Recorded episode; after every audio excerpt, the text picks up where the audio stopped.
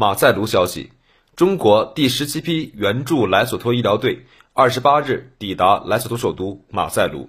开始执行为期一年的医疗援助任务。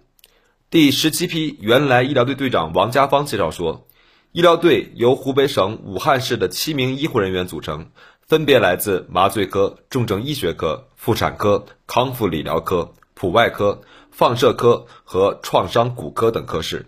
启程前，全体队员围绕急救复苏、传染病防控、临床专业技术实操、莱索托历史文化和风俗习惯，接受了四个多月的集中培训。